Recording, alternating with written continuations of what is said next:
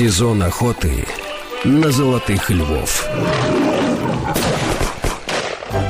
Кинообозреватель Антон Долин. Прямой репортаж 70-го Венецианского кинофестиваля. А, так вот, я говорю, парадокс-то в чем?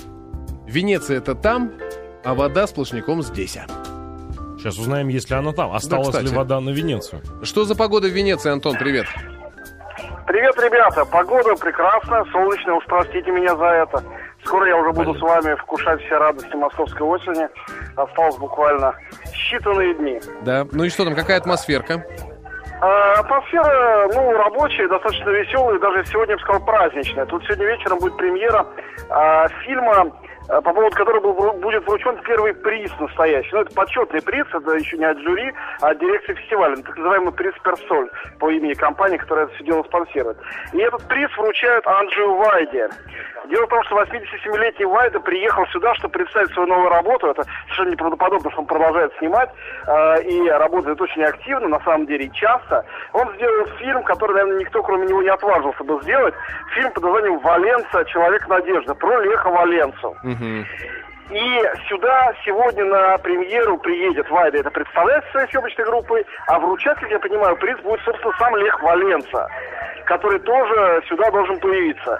И это редкий случай для фестиваля. Я рассказывал про фильм про Дональда Рамсфелда, он, естественно, не приехал представлять его, потому что если про политику кто-то что-то снимает, это обычно все в таком духе, что самим не хочется при этом присутствовать, даже если они живы-здоровы. Но вот это тот редкий случай, когда герои фильма с удовольствием это, это дело представят. Фильм, мне кажется, очень хороший такой образовательный фильм. В России надо было всем обязательно показывать, чтобы показывать, как рождается постепенно демократия, как это не сразу все происходит, как это на- по-настоящему, по-хорошему должно происходить, конечно, из народа, а не каких-то там других организаций. Потому что мы видим э, историю почти неправдоподобно фантастическую, хотя на самом деле правдивую. Электрика, который постепенно становится профсоюзным лидером, а со временем получает Нобелевскую премию мира и становится первым э, законно избранным президентом Да, Польши. да, да, да. Вот, э, это очень м, здорово было это смотреть. Сегодня вечером будет смотреть весь народ. Ну, а у меня появился новый фаворит в конкурсной программе.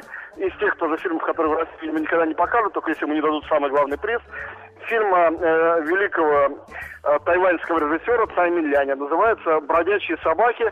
Произведение искусства, просто на уровне, не знаю, Антониони, невероятной красоты, про э, поберушек и бездомных э, в современном э, Тайпее, ну, это художественное кино, не документальное, вот, с массой каких-то сюрреалистических картин, дикой красоты э, народ принимал, ну не народ, а пока что пресса, народу сегодня только показывает, принимал совершенно восторженно. Я надеюсь, что Бертолуччи хватит ума и так-то это как-то наградить. А скажи, пожалуйста, еще раз, как называется этот фильм?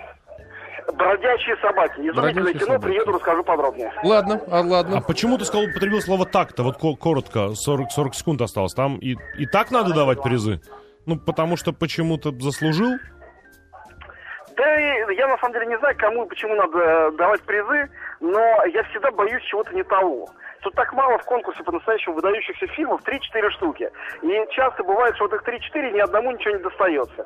А Бертолуччи еще, он, конечно, вменяемый, но то в инвалидной коляске и все время боится, что он сейчас по причинам каким-то внутренним что-то не то сделает. Ну вот Понятно. хочется надеяться на лучшее. Будем надеяться. Антон, спасибо тебе огромное. Антон Долин был с нами на прямой связи из Венеции. Пугливый председатель жюри. Смотри, что там еще и гравитация, да? Пока у нас два.